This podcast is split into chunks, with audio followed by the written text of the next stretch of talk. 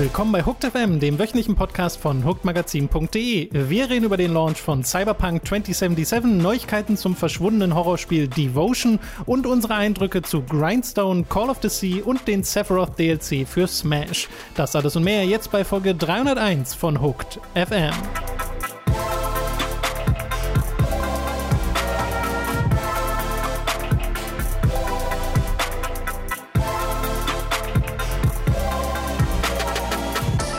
Begrüßen euch bei Hooked FM. Ich bin Tom und mir zugeschaltet ist erneut der Robin. Guten Tag. Zu diesem letzten regulären Podcast im Jahr 2020, nicht aber dem letzten Podcast im Jahr 2020, denn es kommt zum einen noch ein On-Topic-Podcast. Das Thema lassen wir mal noch geheim. Das seht ihr dann am Samstag, liebe Supporter. Und zum anderen kommt nach noch der Jahresrückblicks-Podcast, den wir nach wie vor aufnehmen wollen. Er ist noch nicht aufgenommen, deswegen kommt da ein Sternchen dran. Äh, dieses Sternchen besagt, wenn technisch alles gut geht, kommt dieser Podcast auch noch. Mhm, mhm, genau. Äh, wir haben also noch einiges äh, da im Petto, wie ihr das gewohnt seid, auch mit Gästen. Wie gesagt, es muss noch aufgenommen werden. Es sind äh, ja. komplizierte Zeiten, aber ja, ja, ich bin optimistisch, dass es irgendwie klappt. Genau, und bei Time to 3 geht's äh, nach wie vor weiter mit äh, Resident Evil und Silent Hill. Äh, und bei äh, Verrückte Spielewerbung geht es ja auch weiter. Diesen Mittwoch kommt da die neue, neue Folge für alle und äh, nächste Woche dann die letzte Folge für Supporter. Äh, dann ist dieses Format, diese neue Staffel auch abgeschlossen für 2020. Also auf ein bisschen was könnt ihr euch da trotzdem noch freuen. Aber mhm. nächsten Montag, einfach damit ihr es schon mal wisst, pausiert Hooked FM für eine Woche und dann sind wir am 4. Januar wieder für euch da mit den äh, aktuellen News und den unseren Spieleberichten dann über die Weihnachtspause am 4. Januar. Äh, mal sehen, was da alles zusammenkommt. Wir haben allerdings heute schon einiges, über das wir reden wollen. Natürlich wieder, Robin, mhm. Cyberpunk 2077. Allerdings Ach, reden ja. wir dieses Mal nicht wirklich über das Spiel, sondern erstmal im News-Bereich über den Launch von Cyberpunk, der ja turbulent war und bei dem sich konstant die Situation verändert hat. Und ich versuche mhm. das jetzt mal zu umreißen. Nicht mega detailliert, aber ich versuche es trotzdem mal zu umreißen und dann reden wir mal ein bisschen drüber, was da alles passiert ist, okay? Mhm. Also am 10. Dezember ist äh, Cyberpunk erschienen äh, und schnell hat man festgestellt, dass die äh, PlayStation 4 und Xbox One Performance teils unterirdisch ist, dass das Spiel da eine große Kluft hat. Einmal zwischen den äh, Versionen, die man, also die Version ist überall die gleiche, aber zwischen der Performance auf den Originalkonsolen, PlayStation 4 und Xbox One, auf den Konsolen von PlayStation 4 Pro, Xbox One X und aufwärts und auf den Next-Gen-Konsolen. Äh, und diese Version hat CD Projekt Red auch geheim gehalten, gehalten vor Release äh, Journalisten hatten nur die PC-Version zum Testen bekommen äh, und man wusste einfach bis zum Release nicht, wie das Spiel auf den Basiskonsolen aussieht. Danach gab es natürlich sehr viele Beschwerden. Äh, die ähm, Leute waren sehr sauer über diese Performance. Leute haben sich ja wirklich drauf gefreut. Äh, Cyberpunk war eines der, wenn nicht das meistgehypte Spiel 2020.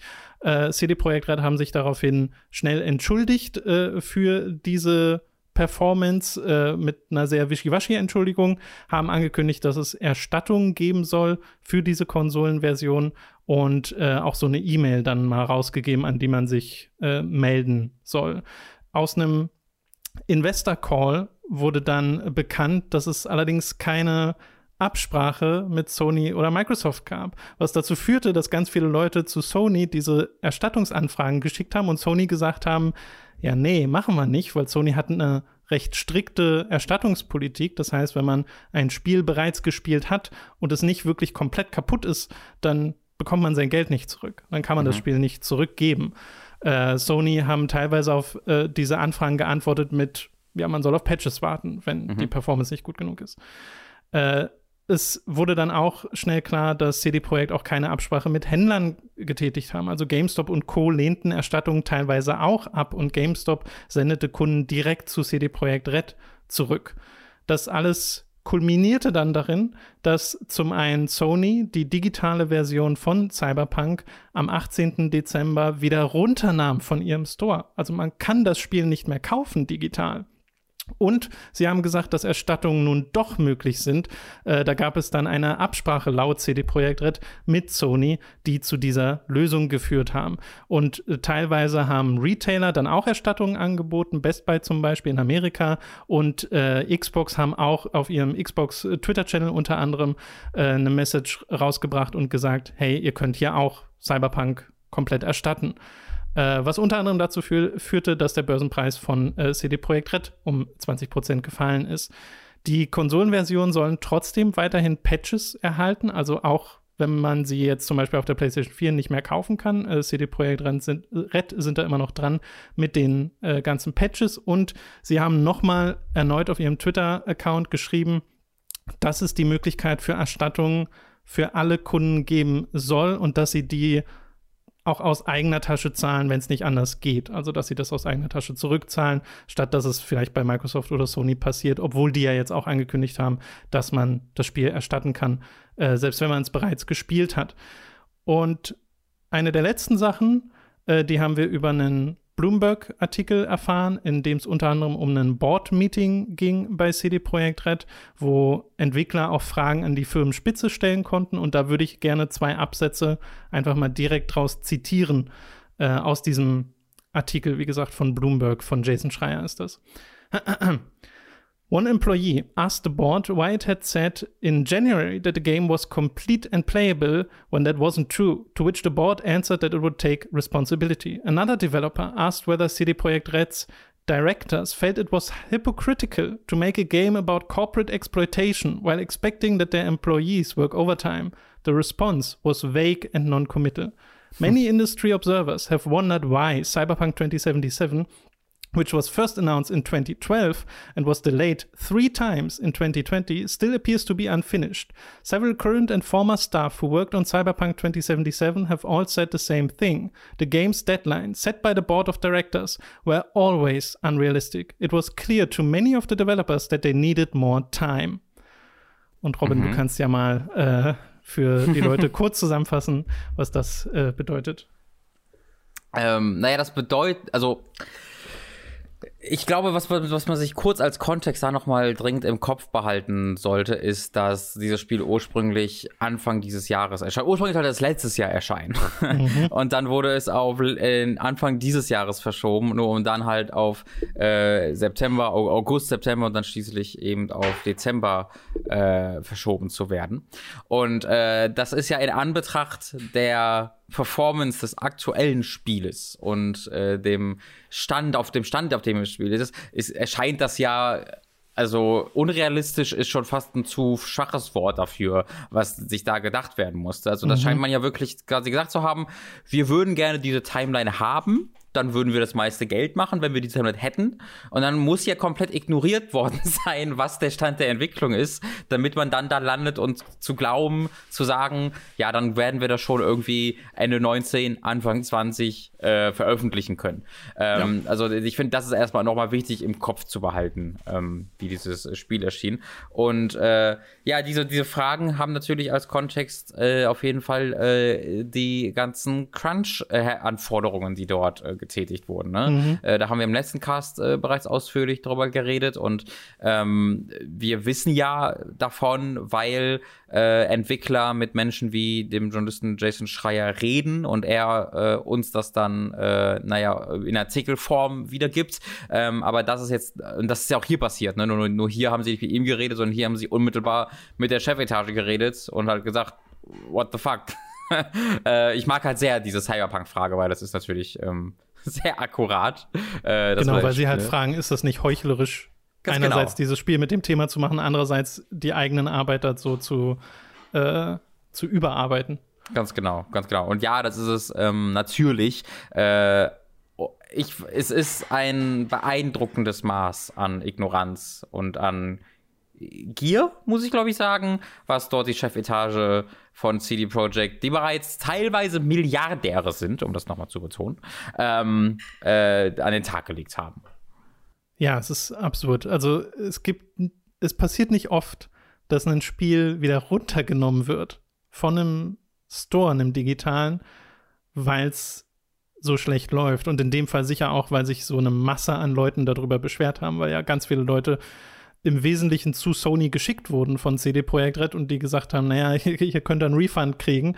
Mhm. Und äh, dass es da auch keine Absprache gab, finde ich auf einer Ebene auch mega lustig, äh, weil die Leute bei Sony dann halt so waren, hä? nee, mhm, ihr bekommt mhm. keine Erstattung. Mhm. Äh, und die dann sicherlich auch sich sehr gefreut haben über CD Projekt Red. Und jetzt zum Schluss ja. ist es ja zum Glück noch zu einer Lösung gekommen, wo die Leute ihr Geld zurückbekommen können.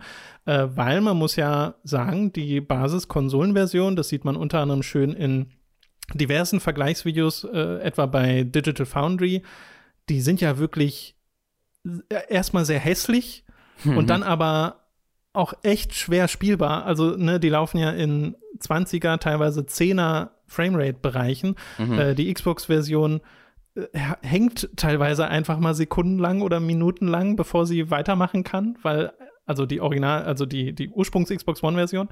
Äh, und das, dass das verkauft wurde, dass das das Spiel ist, das jetzt so viele Jahre so krass gehypt wurde, äh, ist halt schon krass. Und dann kommen halt die Sachen dazu, wie diese Entschuldigung von wegen, ja, wir hätten vielleicht ein bisschen mehr Aufmerksamkeit auf die PlayStation 4 und Xbox One Version im Marketing geben sollen.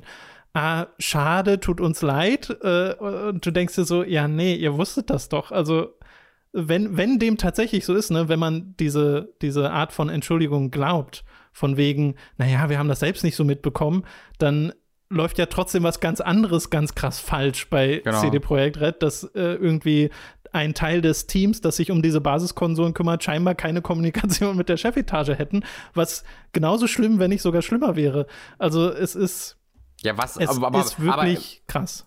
Was wir, glaube ich, mit ziemlicher Sicherheit sagen können, auch Schwachsinn ist. Also das, das wird nicht ja, der Fall ja, ja. sein. Ne? Ich sage nur halt Theorie, rein, genau, rein hypothetisch, wenn es genau, so wäre. Genau, genau. Das ist die einzige Theorie, die Sinn ergeben würde. Aber es gibt ja auch diese Kommentare von, ich habe leider die, die, die, den Namen des CEO nicht im Kopf, ähm, aber es gibt ja das Interview, wo er selbst wenige Monate vor Release darüber sagt, dass die Last-Gen-Version äh, gut aussieht und sich gut spielen würde. Und das ist ja einfach gelogen. Also guck dir an, wie es im Dezember ja. aussieht. Das war im August, September, Oktober sicherlich nicht besser. Ähm, das ist ja wirklich schlicht und ergreifend gelogen. Ähm, und diese ganze ähm, Rückgabegeschichte, also diese, diese Dinge, ihr könnt das Spiel zurückgeben und kriegt dann Geld wieder, ist halt für mich so Kern-CD-Projekt. Also das ist so CD-Projekt für mich, wo einfach irgendwie etwas gesagt wird, wo man halt sich denkt, was ist gerade das, was die meisten unserer Fans, was die meisten Gamer, alle ihre, ihre Ankündigungen und ihre Statements fangen ja auch mit Dear Gamer, Komma Dear Gamer ist sehr ähm, lustig, ja. Ja, äh, und sie denken sich halt, okay, was ist jetzt das, was wir, was, das, was, was wir sagen können, was die meisten Gamer glücklich macht, ja? Also es ist erstmal so, wir wollen die meisten Leute irgendwie befriedigen mit diesem Statement und dann sagen sie halt das und sind sich offensichtlich nicht mal answeise im Klaren oder es, ist, oder es ist ihnen schlicht egal, was sie dann wirklich dafür machten, machen müssten, damit es akkurat wäre. Und in diesem Fall halt kannst du nicht einfach sagen, ja, geht halt in, zu GameStop oder zu Sony oder zu Microsoft und dann kriegt er das Geld schon zurück, wird schon so passen, keine Ahnung, bei.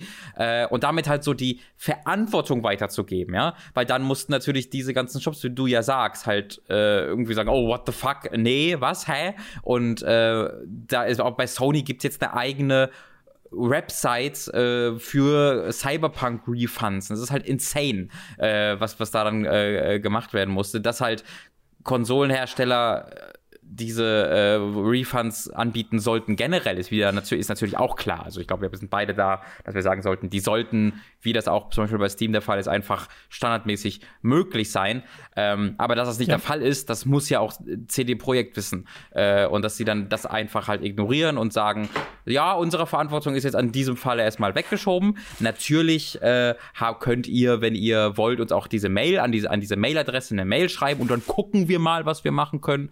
Ähm, ähm, aber das ist halt alles so halbherzig, das ist so nur darauf bedacht, möglichst schnell und möglichst einfach gute PR zu generieren, ohne dass da irgendwie wirklich mehr Gedanken als das hinter sind. Ja, und es äh, wurde unter anderem durch diesen ähm, eines dieser Meetings auch nochmal klar, dass es keinen Druck von außen gab, das Spiel jetzt unbedingt zu releasen. Ne? Äh, genau. Also das ist auch so ein Ding, das hätte jetzt nicht rauskommen müssen. Es ist nicht so, dass CD Projekt Reds äh, Zukunft daran hing, dass das jetzt zum Weihnachtsgeschäft 2020 rauskam. Zumindest allen Infos, die wir haben, nach.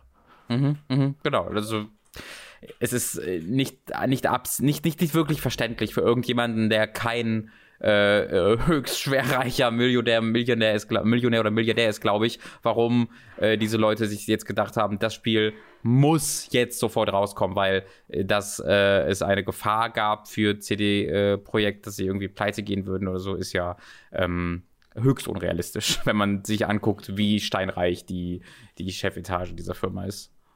Ja, es ist alles sehr, ähm, sehr bedauernswert. Äh, ich hoffe, dass es, also im besten Falle führt es dazu, dass, ne, ich habe ja schon beim letzten Mal gesagt, so ein Weckruf ist für die Leute, dass sie wissen, okay, CD Projekt Red sind nicht hier die unangefochtenen Good Guys der Industrie, aber auch zu einem Weckruf bei CD Projekt, dass die maßgeblich Dinge bei sich verändern, zumal es ja da jetzt auch innerhalb des Entwicklerteams ganz offensichtlich die, ähm, de, den Unmut gibt. Mhm. Äh, und vielleicht sogar weitreichender. Ne? Also es gab ja diese, diese Epilepsie-Sache, mhm. ähm, wo ich glaube, es war Xbox, das habe ich jetzt nicht 100% im Kopf gesagt haben, sie wollen ihren Zertifizierungsprozess mhm. verbessern ja. äh, infolge dessen, damit sowas nicht mehr passiert. Ähm, das heißt, das hat dann langfristig hoffentlich eine positive Auswirkung.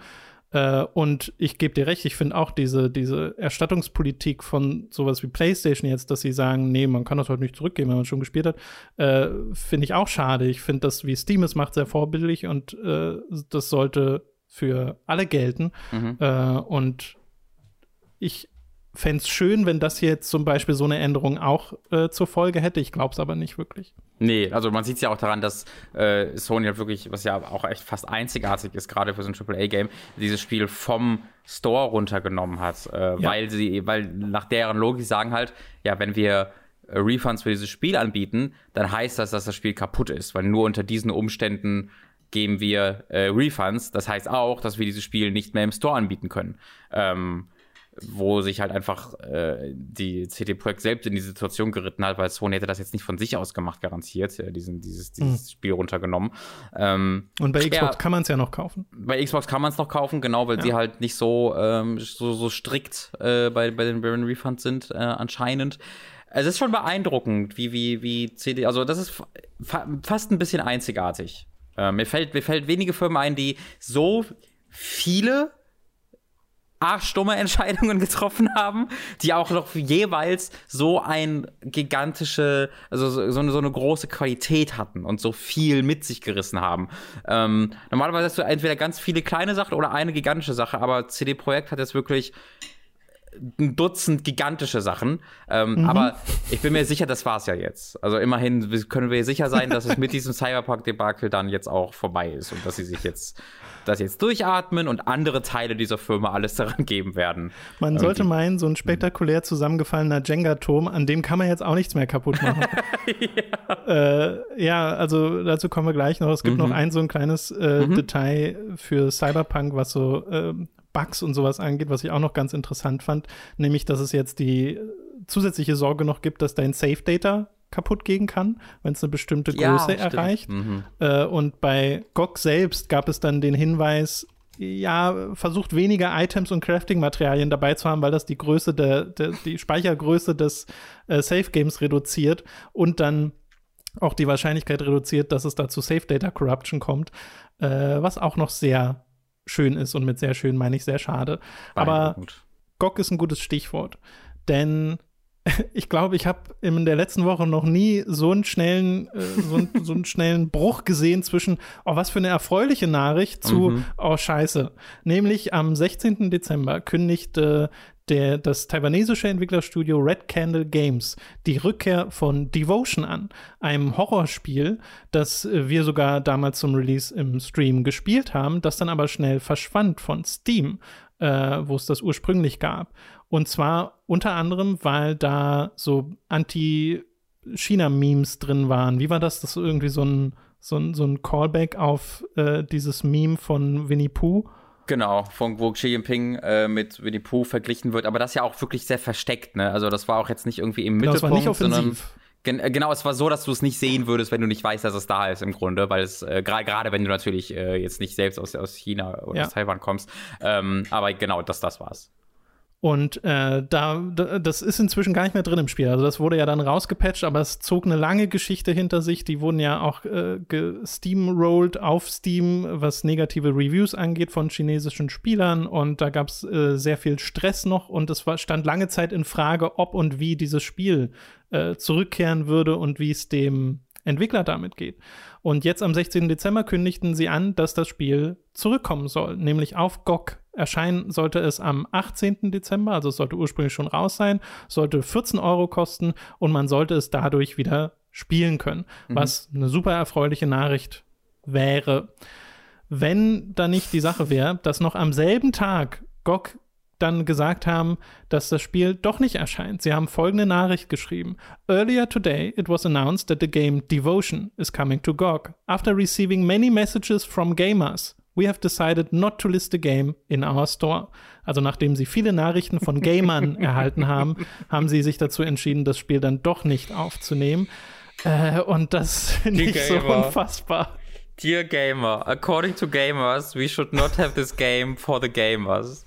Fuck, Tom. Und das ist halt offensichtlich wegen der China-Sache. Mhm. Aber es ist so, also es ist dann lustig, die, die Leute in den Kommentarspalten zu sehen, die GOG verteidigen und sagen, naja, wirtschaftlich macht das ja voll Sinn, weil du willst China nicht verärgern und so. Aber da denke ich mir so, also wenn, wenn, das wird ja jetzt der Grund sein, mhm. aber wussten die das nicht vorher? Genau, das ist erneut so ein bisschen das, was so besonders an CD-Projekt ist, dass sie oft so seltsam ignorant schein, äh, äh, scheinen, weil das ist die einzige Theorie, die für mich auch Sinn ergibt, dass halt äh, Leute in diesem, für die, die für den Shop verantwortlich sind, für GOG verantwortlich sind, gesagt haben, ja, das nehmen wir das Spiel, das ist cool, so. Und dann haben sie es angekündigt und dann kam sehr schnell so die Nachricht, übrigens, wir werden in, in China, wird GOG gebannt, ähm, wenn wir dieses ja, Spiel oder sowas anbieten. in die Richtung, ja. Äh, das ist ähm, hm. Äh, und dann so, oh, oh, wirklich, hm, okay. Nee, dann machen wir das doch nicht. Aber wir können jetzt nicht sagen, dass China, dass wir, dass wir, weil, dass wir quasi diese Zensur von China akzeptieren, weil wir Geld in China machen wollen. Das wäre doof, das zu schreiben. Können wir nicht einfach, also, Gamers, wir, komm, wir, wir sagen, wir machen das, weil die Gamers das wollen. Die Gamer, die wollen, dass wir das zurücknehmen und wir richten uns nur nach denen. Also, Wahnsinn. Wahnsinn, Tom. Ich konnte ja, das nicht fassen. Ich konnte das nicht fassen, als ich es gesehen ich habe. Nicht. Dass das auch noch in dieser Woche passiert, ist wirklich komplett unglaublich. Und ähm, ja, das äh, zeigt aber halt auch, wie sehr diese ähm, dieses Gelaber von, sowohl auf Steam, das ist bei Steam genauso, sowohl auf Steam als auch bei GOG, äh, von, wo, wo sie sagen halt, ja, für uns zählt nur die künstlerische Vision. Wir würden nie irgendwas zensieren, ist ja gerade bei Steam was sehr, sehr groß ist. Ne? Wir erinnern uns an die ganze Hatred-Geschichte, das zuerst gelöscht wurde von Steam und dann vor Gabe Newell persönlich eine Entschuldigungsnachricht geschrieben hat an die Entwickler. Äh, deswegen, ähm, ganz, ganz wichtig, Free Speech in der bis zumindest bis uns das Geld kostet. äh, und wenn uns mhm. das Geld kostet, äh, dann akzeptieren wir natürlich auch äh, die Zensurvorgaben eines autoritären Regimes. Ähm, das ist dann natürlich auch kein Problem. Und das gilt halt natürlich auch für CD Projekt Red, was glaube ich, auch für die Leute weniger überraschend und schockierend wäre, wenn CD Projekt sich nicht immer als die großen Antikapitalen, äh, Antikapitalisten, aber die großen äh, Anti-Establishment-Rebellen äh, genau ja. darstellen würden. Das ist ja deren Motto, We are Rebels, was irgendwo ja. im Studio steht. Ähm, und ähm, vielleicht erkennen sie langsam, ah nee, wir sind einfach eine große Multimillionen-Dollar-Firma, die Geld machen will. Ach doch. Und ich meine, hm. sie müssen sich ja auch nicht wundern über die Art von Spekulation, die jetzt dazu aufkommt, ne? Also in welche Richtung soll man sonst spekulieren, wenn sie sagen, naja, wegen Nachrichten von Gamern hm. haben wir, also auch da wird ja dann die, die Transparenz, die ja auch ein genau. Teil dessen war, äh, auf den sie ihr Vertrauen äh, von den Kunden aufgebaut haben, da wird die ja auch gebrochen. Mhm. Äh, und es ist, also einerseits ist es äh, auf einer Ebene auch alles sehr komisch, finde ich. Also der, der kom komödiantische Aspekt, äh, der mhm. geht da nicht komplett verloren. Aber äh, wie das so oft so ist bei Comedy, so ein bisschen traurig ist es halt auch. Und wenn du dann halt auch Red Candle Games jetzt ja. hast, die so schon wieder ihr Spiel nicht released bekommen und die auch so eine Message nochmal geschrieben haben von wegen, naja, wir verstehen die Entscheidung von GOG und respektieren sie äh, und schreiben dann noch for the players looking forward to Devotion's re-release, please accept our most sincere apology. This is a difficult predicament to overcome, but we won't stop striving. Ja, es ist. Und du denkst dir so, oh Gott. Das ist der wirklich tragische Teil äh, dieser, ja. ganzen, dieser ganzen Geschichte. Das, die, das war ja, es war ja auch ein super Spiel. Falls ihr gar nichts über Devotion wisst, wir haben es bei Hook damals auch gezeigt. Äh, genau. Februar 2019 war das. Mhm, wenn ihr da nach äh, Devotion sucht, dann findet ihr es. Du hast es ja auch noch in der Bibliothek, oder? Also für dich ist es noch also spielbar, also, Genau, oder? ich, ich kann es noch spielen. ja, ähm, muss ich auch ich mal dringend ja auch nachholen. Ja, genau, ich ja nicht. Das muss ich mal dringend machen, ja. bevor es irgendwann auch von Steam gelöscht wird. Und es ist, also es ist, ne, es ist ein gutes Spiel gewesen. Ich mochte es. Ich fand es mhm. jetzt nicht hervorragend oder mhm. Großartig oder sonst wo. Aber äh, trotzdem ist es halt, also selbst wenn es jetzt ein mittelmäßiges Spiel gewesen wäre oder es mir einfach nicht komplett nicht gefallen hätte, ja. ist das super schade, diese Situation hier zu haben, weil da steckte sehr viel drin in diesem Spiel. Äh, und äh, es ist sehr bedauerlich, dass es jetzt so eine so ein Erbe hatte und dass wir jetzt fast zwei Jahre nachdem das Spiel rauskam, mhm. äh, es immer noch nicht wieder erwerben können legal. Ja, ja, das, damit, damit hätte ich auch nicht gerechnet damals. Also ich hätte gedacht, das ist nee, so eine Sache nicht. von ein paar Monaten, ein paar Wochen ja, genau. und dann haben wir das Spiel wieder.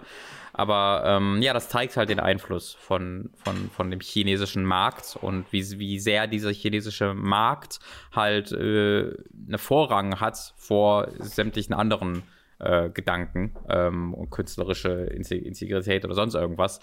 Äh, und das ist sehr, sehr schade. Ja, es ist sehr schön zu sehen, diese ganzen äh, zynischen Tweets unter dieser Ankündigung von GOG, so nach dem Motto, läuft gerade gut für euch, oder? Ja, wirklich, ja, ja. Du denkst ja. dir so, ja.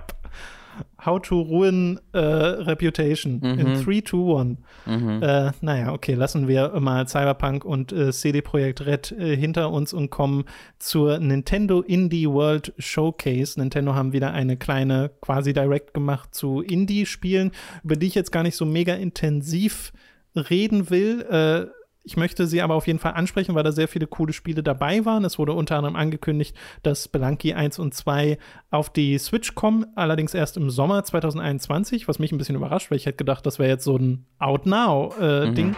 äh, aber nee, das braucht schon noch ein bisschen Zeit. Äh, und da waren Spiele dabei wie Fisty Fluffs, ein Spiel, in dem man mit Katzen gegeneinander kämpft. Mhm. Das den mhm. hervorragenden Namen Fisty Fluffs hat, was 2021 kommen soll.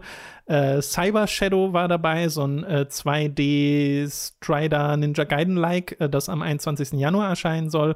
Oder Happy Game, äh, ein sehr verstörend aussehendes Spiel, das im Frühling äh, rauskommen soll. Aber auch so Sachen wie Grindstone, so ein ja, Match-Free RPG im Wesentlichen, äh, das dann jetzt gerade erschienen ist, ist von Capybara das Spiel, gab es auch schon auf iOS im Jahr 2019. Äh, und der große Abschluss von der Indie äh, World Showcase war Among Us, das es auch jetzt, also seit dem äh, Veröffentlichen dieser Show, auf der Switch zu kaufen gibt. Mhm. Äh, da waren aber noch viele andere Spiele dabei. Ich habe sie jetzt hier nicht alle genannt. Äh, also schaut euch da unbedingt die Indie World mal selbst an, weil ich finde das immer sehr schön, dass die da so ein, so ein Spotlight bekommen, diese kleinen Indie-Spiele. Und über eins von denen äh, reden wir gleich noch, mhm. nämlich Grindstone. Äh, bevor wir allerdings dazu kommen, gibt es erneut eine Sponsoring-Message von Dopsy. Denn mhm. wir hatten ja in der letzten Woche schon angekündigt, dass wir zum ersten Mal einen Sponsor haben und das ist dann auch noch der gute Dopsy. Beim letzten Mal hatte er eine äh, Message äh, zum Goti-Voting. Auch dieses Mal geht es wieder in Richtung Goti-Voting, aber die Form der Message ist eine andere. äh, und äh, ich trage das einfach mal vor, ja? Also äh, be begebt euch bitte mal so in besinnliche Stimmung. Denkt dran, es ist ja bald Weihnachten. Äh, atmet mal tief durch, zündet vielleicht eine Kerze an. So. Dopsy featuring Erich Kästner. Dear Gamer. Das Jahr. Entschuldigung. Tut mir leid. Das Jahr ward alt, bald endlich um. Die Kinder jauchzen fröhlich. Des Kalenders letzter Tag ist stumm.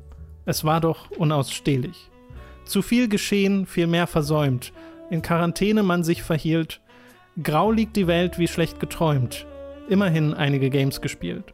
Noch wächst der Mond, er wird doch fehlen. Nichts bleibt, außer ein Medium.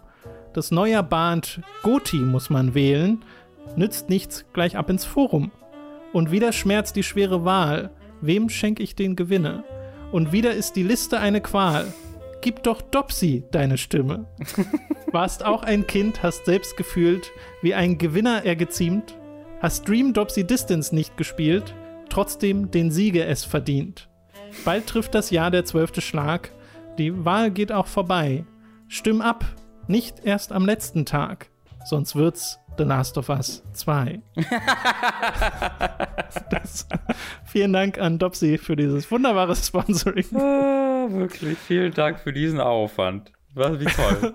Und noch einmal äh, auch hier äh, im Zuge dessen der Hinweis: Im Forum gibt es gerade das äh, Game of the Year Voting für das Spiel des Jahres 2020. Äh, geht da, folgt da einfach dem Link äh, den ich euch hoffentlich wieder in die Beschreibung gepackt habe. Ansonsten gibt es den auch einfach, wenn ihr auf unsere äh, Seite von Hook geht äh, und da in, euch ins Forum klickt, äh, ganz oben ist der, das aktuelle Community Voting. Ihr könnt eine Top 10 dieses Mal wählen. Also bis zu 10 Spiele könnt ihr wählen, die ihr in Reihenfolge dort postet. Es geht aber auch, wenn ihr weniger Spiele habt. Also wenn ihr nur drei Spiele gespielt habt, dann postet halt nur die drei. Die kriegen dann trotzdem Stimmen. Äh, und so könnt ihr euch dort alle repräsentiert sehen, hoffentlich. Mhm. Und jetzt kommen wir zur regulären Werbung. Es ist wieder Zeit für eine kleine Werbepause. Zuallererst sei da Audible erwähnt. Mit dem Link audible.de hook bekommt ihr dort ein kostenloses Probeabo. Damit erhaltet ihr euer erstes Hörbuch für lau, das ihr auch über dieses Probierabonnement behalten könnt. Also merkt euch audible.de slash hooked. Für Amazon haben wir ebenfalls einen Affiliate-Link, über den ihr Kram beim Online-Händler bestellen könnt. Also holt euch die vier Stück Kissenbezug Weihnachten, Weihnachtskissenbezug, Kissenbezug, frohe Weihnachten, Wohnkultur, Leinen, Dekokissen, Weihnachten, Kissensbezüge, Weihnachten, Deko Kissenhülle, die ihr schon immer haben wolltet. Ich liebe diese Artikeltitel. Oder halt die Next-Gen-Konsolen, die gehen auch. Und wo wir gerade bei Dingen sind, die ihr schon immer haben wolltet, unser Merch. Wie wäre es etwa mit einer Tasse mit schickem Hook-Logo oder Shirts, Mauspads und Co. mit Comic-Designs von uns? Das gibt es alles bei unserem Get-Shirts-Shop, also schaut da mal vorbei.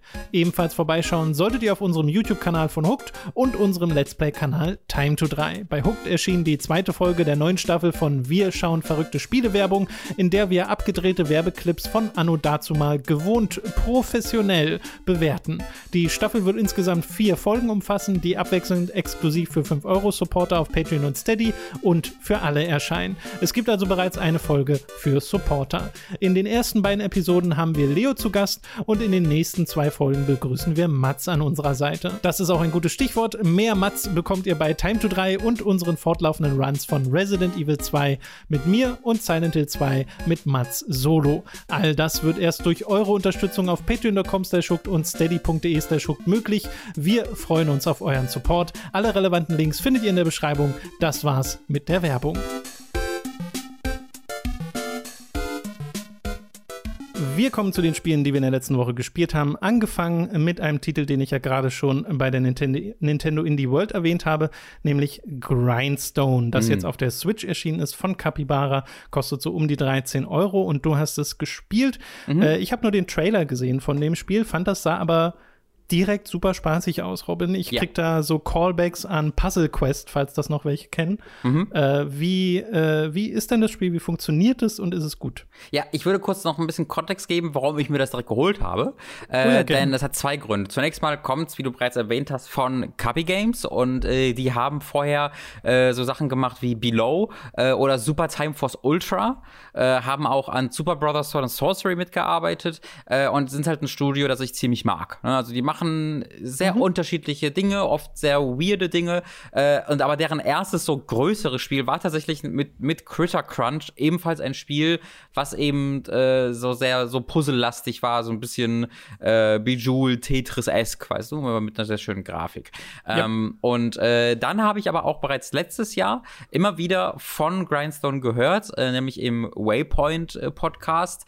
Ähm, dort hat Patrick Klepek darüber geredet, denn es erschien in, im Apple Arcade auf iOS und ist da so das beliebteste Spiel geworden. Also hatte auch wirkliche Game of the Year Awards gewonnen für äh, auf dieser mobilen äh, Plattform ähm, und war immer so das Spiel, von dem ich immer wieder gehört habe, wenn über Apple Arcade geredet wurde.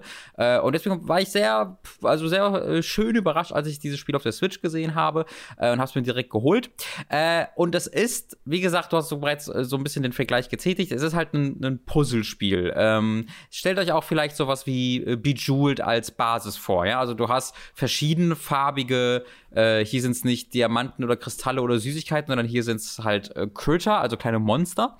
Äh, die haben, äh, wie gesagt, jeweils verschiedene Farben und die sind auf einem Spielfeld angeordnet. Und du bist so ein großer, starker Mann mit großem Schwert, der da drin steht und die alle platt machen soll. Äh, und das machst du, indem du, wie kann es anders sein, eben Farben aneinander reißt. Also du äh, beginnst deinen Zug äh, damit, dass du sagst, äh, ich gehe jetzt nach links, nach oben, nach unten oder nach rechts und mhm. äh, greife da das Monster an und dann kannst du eben Linien ziehen an den gleichfarbigen Monstern entlang. Ähm, das ist erstmal das ganz Simple. Du sollst so lange Ketten wie möglich machen, kannst aber erstmal wirklich immer nur die gleichfarbigen Monster aneinander ketten. Ähm, die erste Besonderheit, die ich zumindest, also ich habe jetzt nicht wahnsinnig viele Spiele dieser, diese, äh, dieses Genres gespielt, aber das erschien mir wie eine Besonderheit, äh, ist, dass du auch diagonal dich bewegen kannst. Ja, also es ist nicht nur, was um dich herum ist, ja. sondern du kannst eben dich auch diagonal bewegen, was dir natürlich sofort viel mehr Optionen gibt. Wenn ich mal kurz durchrechne, eins, zwei, drei, vier, doppelt so viele sind's. Ähm, die Möglichkeiten, die du hast.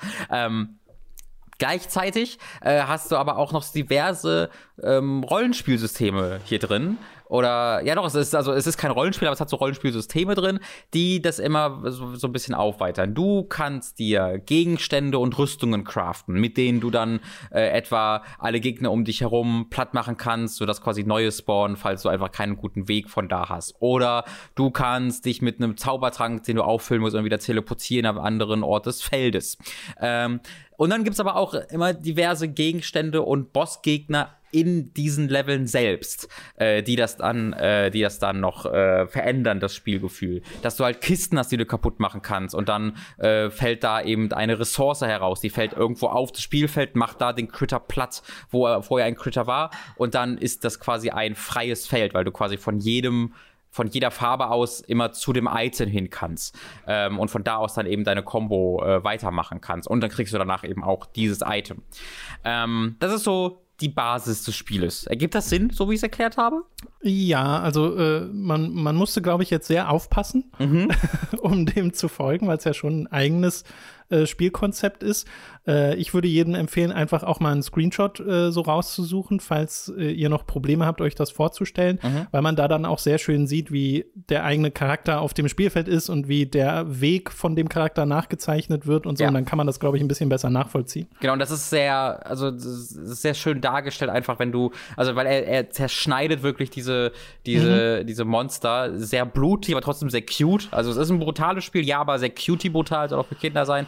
Ähm, aber das ist sehr, sehr visceral. Es, ist, es, es macht halt Spaß zu sehen, wie man dann da durch ja. äh, fliegt. Weißt du, Entschuldigung für die Hintergrundgeräusche gerade, ich hoffe, das ist okay.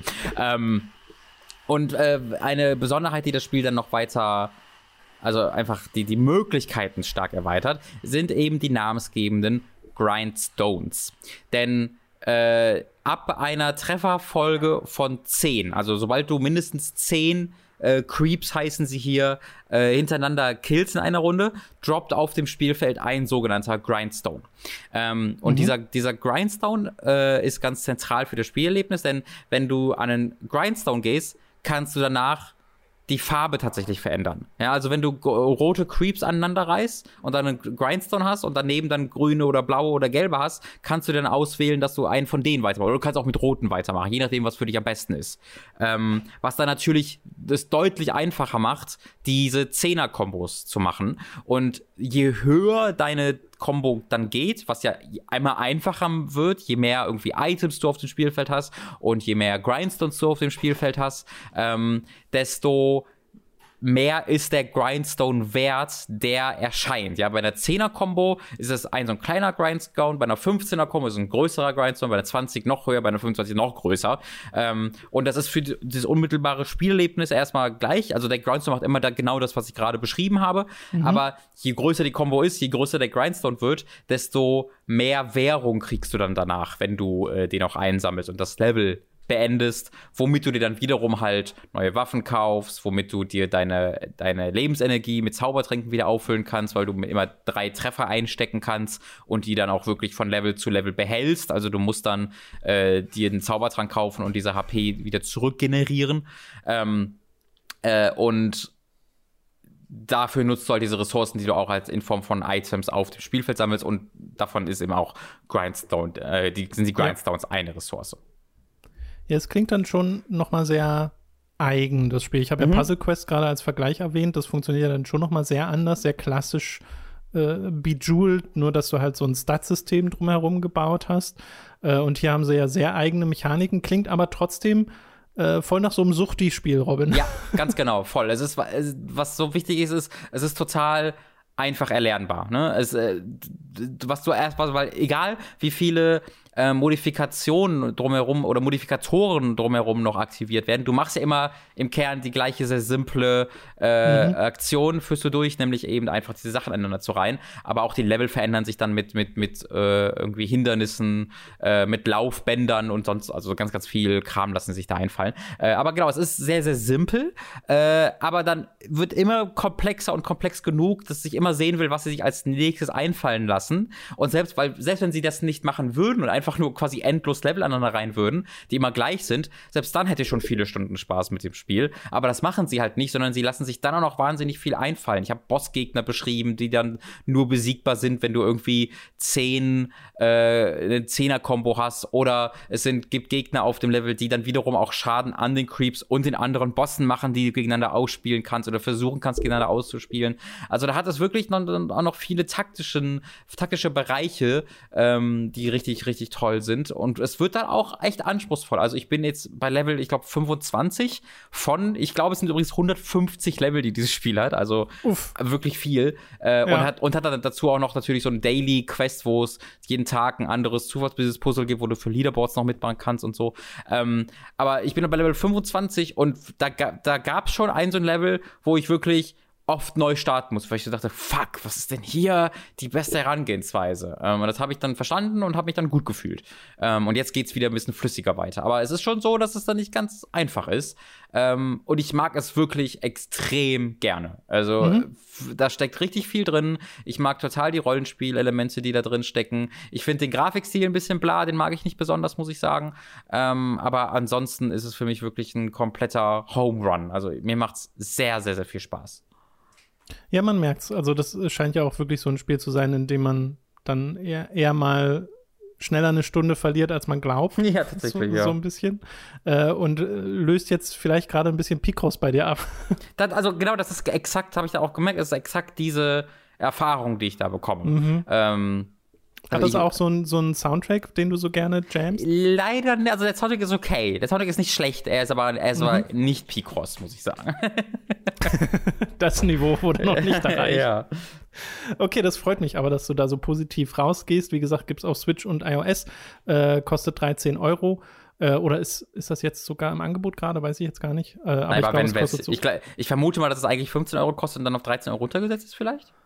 Ja, es kann sein. Ich habe es extra vorher rausgesucht, aber jetzt habe jetzt vergessen, was der Angebots- und was der ja. Originalpreis war. äh, aber da könnt ihr es euch holen. Also es ist ja auch äh, dann nicht so wahnsinnig teuer. Äh, und äh, werft da mal einen Blick rein. Wir machen direkt weiter mit dem nächsten äh, Indie-Titel, würde ich sagen. Du hast nämlich noch ein Spiel gespielt, das ebenfalls vom letzten Jahr ist, namens Vectronom. Hast du das auch auf der Switch gespielt? Das habe ich auch auf der Switch gespielt, genau. Das habe ich ähm, im Zuge der aktuellen Angebote dort äh, entdeckt oder wiederentdeckt äh, und mir dann äh, direkt geholt. Genau. Das kostet nämlich gerade nur 5 Euro. Normalerweise genau. kostet es 10, gibt auch auf PC, iOS und Android. Äh, was ist denn Vektronom überhaupt, Robin? Äh, Vektronom habe ich das erste Mal auf der Amaze gesehen vor anderthalb Jahren.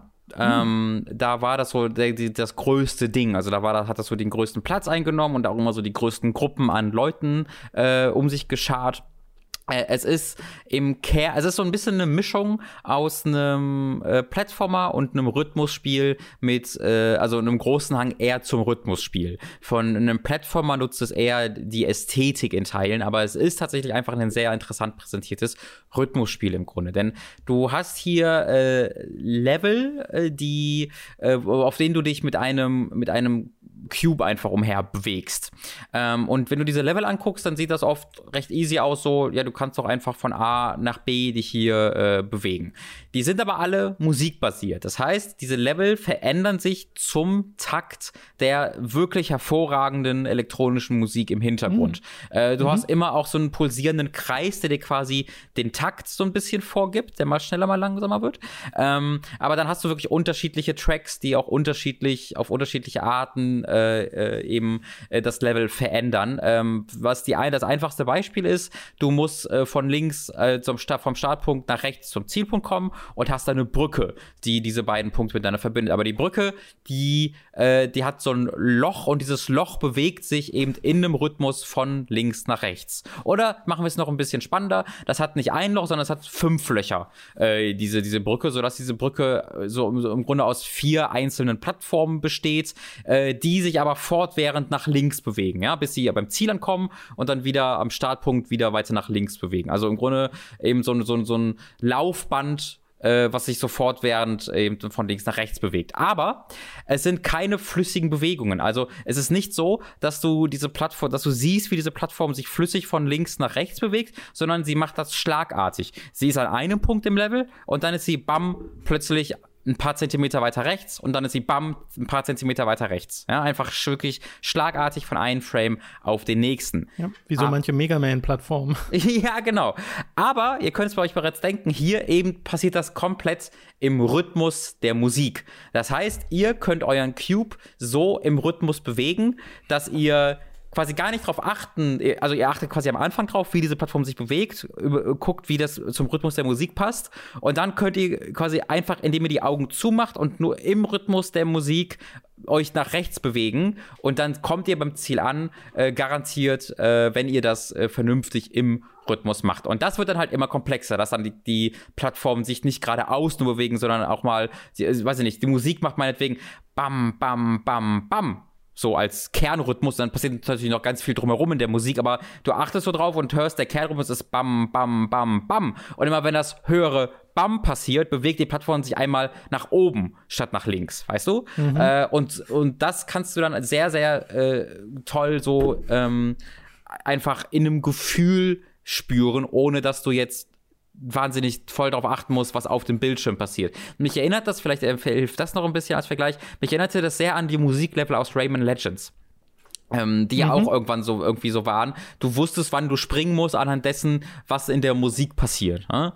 Äh, und äh, genauso ist es hier äh, im Grunde auch nur, dass das ganze, das ganze Spielprinzip darum aufgebaut ist. Und das, das erzeugt dann unglaublich befriedigende ähm, Spielszenen, wo du äh, wirklich Level hast, wo du gar nicht richtig erkennen kannst, was passiert denn hier, was soll ich denn hier machen? Weil überall bewegen sich Plattformen, überall entstehen Löcher und du denkst, wenn du jetzt keine Musik hättest, was einfach mit deiner mit, mit Hand-Augen-Koordination lösen müsstest, würdest du hier eine halbe Stunde frustriert hängen dann aufgeben.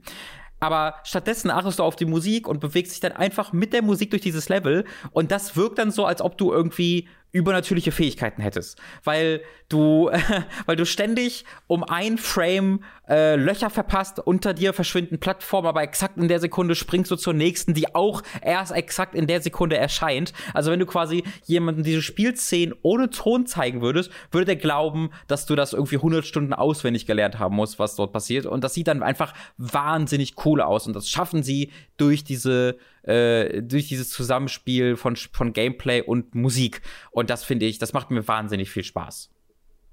Wie war denn das so äh, bei dem Spiel, weil ich jetzt an andere Rhythmusspiele denke und da es manchmal so ist, dass diese Einstiegshürde recht groß ist und es ein bisschen dauert, bis man mhm. das so verinnerlicht hat und viele Rhythmusspiele, zumindest in meiner Erfahrung, machen mehr Spaß, je mehr man sie spielt, mhm. weil man dann einfach mehr drin ist im Groove Äh, hattest du das hier auch so oder bist du da sehr schnell reingekommen? Äh, ich bin hier sehr schnell reingekommen, weil es tatsächlich so ein bisschen einen Trick noch hat, dieses Spiel, äh, wie, mit dem es dir erlaubt, ähm, da einfach reinzukommen. Denn am Anfang ist es so ein bisschen, also ich habe es auch, ich habe es irgendwie eine, eine Dreiviertelstunde, glaube ich, bisher gespielt oder so. Ähm, deswegen, da, da, das wird sich dann auch deutlich komplexer. Aber gerade am Anfang ist es so, dass du den Rhythmus halt auch ignorieren kannst im Grunde, weil die Level sind recht simpel. Äh, und du kannst ihn ignorieren, weil du kannst diesen Cube unabhängig von der Musik bewegen bewegen. Ja, das heißt, wenn du irgendwie aus dem Rhythmus rausfällst, aber und siehst, ah fuck, ich muss jetzt, ich müsste mich jetzt voll beeilen, um diese Plattform noch zu erreichen, dann kannst du einfach vier, fünf Mal ganz schnell irgendwie rechts oder links drücken und dann geht der Cube halt ganz schnell dahin. Ist halt gar nicht mehr im Takt deiner Bewegung, aber das ist okay. Du darfst das machen. Ähm, das Spiel gibt dir halt am, hm. in, nach jedem Level optionale äh, so ein Award, wenn du im Rhythmus agierst, ja, dass du quasi dem, dem Cube wirklich immer nur dann bewegst, wenn der Rhythmus dir das vorgibt, also bam, bam, bam, anstatt dass du bam, bam, bam, bam, bam machst, ähm, dann bekommst du halt einen Bonus-Award äh, und es macht auch deutlich mehr Spaß und ich, mir scheint es auch so, als ob die späteren Level halt darauf aus ausgelegt sind und schwerer werden aus den Gründen, die ich gerade erklärt habe, wenn du es nicht im Rhythmus machst. Aber gerade am Anfang kannst du halt oft dann noch, wenn du irgendwie aus dem Rhythmus rausfällst, dich retten, indem du einfach schnell dann noch die Tasten ein paar Mal drückst. Äh, und die Level sind halt auch wirklich recht simpel am Anfang und es äh, gewöhnt dich sehr langsam okay. daran, was es versucht zu machen. Erinnert, erinnert mich gerade ein bisschen an ähm, Cadence of Hyrule oder Crypt of the Necrodancer, wo du ja auch diesen dieses Rhythmuskonzept hast, aber du kannst dich auch außerhalb des Rhythmuses bewegen. Hm, genau. Du hast nur einen Vorteil, wenn du dich im Rhythmus Sehr bewegst. guter Vergleich, stimmt. Das auch, ja. ist mir jetzt gar nicht als Vergleich gekommen, aber das ist auch ein sehr guter Vergleich, ja. Äh, auch ein sehr gutes Spiel übrigens, mhm. Cadence of Hyrule. Mhm. Äh, wollte ich den DLC eigentlich noch spielen. Dieses Jahr kam ein DLC dafür oh, raus. Majora's Mask DLC. Mhm. Äh, genau, für Vectronom habe ich gerade gesehen, gibt es auch eine Demo äh, auf der Switch, falls ihr das einfach mal ausprobieren wollt. Mhm, mhm. Ja, Ansonsten kostet es aber, wie gesagt, gerade nur 5 Euro. Kann ich euch wirklich sehr empfehlen. Das erste, was man sieht, wenn man das Spiel startet, ist ein Arte-Logo, was ich sehr lustig finde. Was, ein Arte-Logo? Ja, Arte hat er, hat er wohl, so. wohl irgendwie mitfinanziert, äh, mag ich sehr. Schön. Äh, wir bleiben mal auf der Switch, äh, denn ich habe in dieser Woche den, also ich habe erstmal ein bisschen Yakuza 7 weitergespielt und auch ein bisschen Cyberpunk weitergespielt, aber beides nicht so weit, dass sich der Eindruck jetzt so sehr geändert hat, dass ich da noch mal ausführlich drüber reden möchte. Äh, und bei Cyberpunk habe ich auch so ein bisschen ich stoße immer wieder an diese Bugs, die mich immer wieder so ein bisschen rausreißen und mhm. äh, habe auch schon so halb mal den Gedanken gehabt, ob ich einfach auch noch ein bisschen warte, bis ich mich da noch mal richtig reinstürze. Das weiß ich aber noch nicht. Mhm. Äh, was ich aber gespielt habe, ist äh, Super Smash Bros. Ultimate, mhm. denn da ist ja äh, erst vor kurzem der neue Charakter angekündigt worden, nämlich Sephiroth aus Final Fantasy VII und den kann man jetzt schon spielen, denn es gab ja diese Präsentation von äh, Sakurai, die wieder irgendwie 40 Minuten ging, in, de, äh, in der er den Charakter vorgestellt hat. Und unter anderem auch so Sachen wie die Mii-Kostüme von äh, Aerith, von Tifa, von Barrett und von Gino aus Super Mario RPG. Dieses Kostüm gab es schon mal in der Wii U-Variante und jetzt kommt es äh, auf die Switch-Version zurück. Mhm. Und die Leute sind so, also es ist so, es wird so als Troll teilweise wahrgenommen, äh, weil es halt heißt, dass man Gino nicht bekommt als richtigen Kämpfer. Äh, naja, aber äh, diese Präsentation war super. Also richtig, richtig toll wieder, äh, wie viel Fanservice hier drin steckt. Ich wollte allerdings, bevor ich diese Präsi mir anschaue, das alles mal selbst erleben und habe dann einfach gewartet, bis, äh, das, bis der, der Charakter rauskam. Und der offizielle Release ist ja eigentlich erst noch äh, ich glaube am 21. oder so. Aber sie haben es jetzt so gemacht, dass man ähm, im Spiel so einen Challenge-Modus hat, wo du ein extra Menü bekommst im Stile von Final Fantasy VII und dann kämpfst du gegen Sephiroth auf äh, einfachem, normalen oder schweren Schwierigkeitsgrad mit einem Charakter deiner Wahl. Und wenn du ihn besiegst, egal auf welchem Schwierigkeitsgrad, dann kannst du ihn jetzt schon spielen und kriegst auch seine Stage bereits, wenn mhm. du den Fighter Pass hast, natürlich. Er ist Teil vom zweiten Fighter Pass. Und äh, das ist ein bisschen trivial, weil den auf leicht zu besiegen ist äh, super easy. Äh, sie hatten wohl erst vor, äh, ich glaube, sie hatten erst vor, entweder dir nur eine Chance zu geben oder es nur zu machen, wenn du ihn auf sehr schwer besiegst. Eins von beiden war es. Ich glaube, nur eine Chance. Äh, was auch mehr Sinn ergeben hätte für diese Art von Setup, weil eigentlich ist das nicht mehr ein Pre-Release. Der ist jetzt einfach draußen, der Charakter.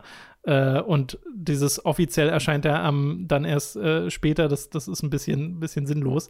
Aber äh, trotzdem fand ich das super schick gemacht mit diesem Challenge-Modus, weil das dem Charakter noch mal so ein bisschen mehr Gewicht gibt. Er wird nicht einfach nur jetzt in die Liste hinzugefügt von wählbaren Fightern, mhm. sondern du musst etwas tun, um ihn zu besiegen, zumindest wenn du ihn jetzt gerade äh, schon haben willst. Ja, das war ja immer und, was, was du so ein bisschen gerne haben wolltest, ne?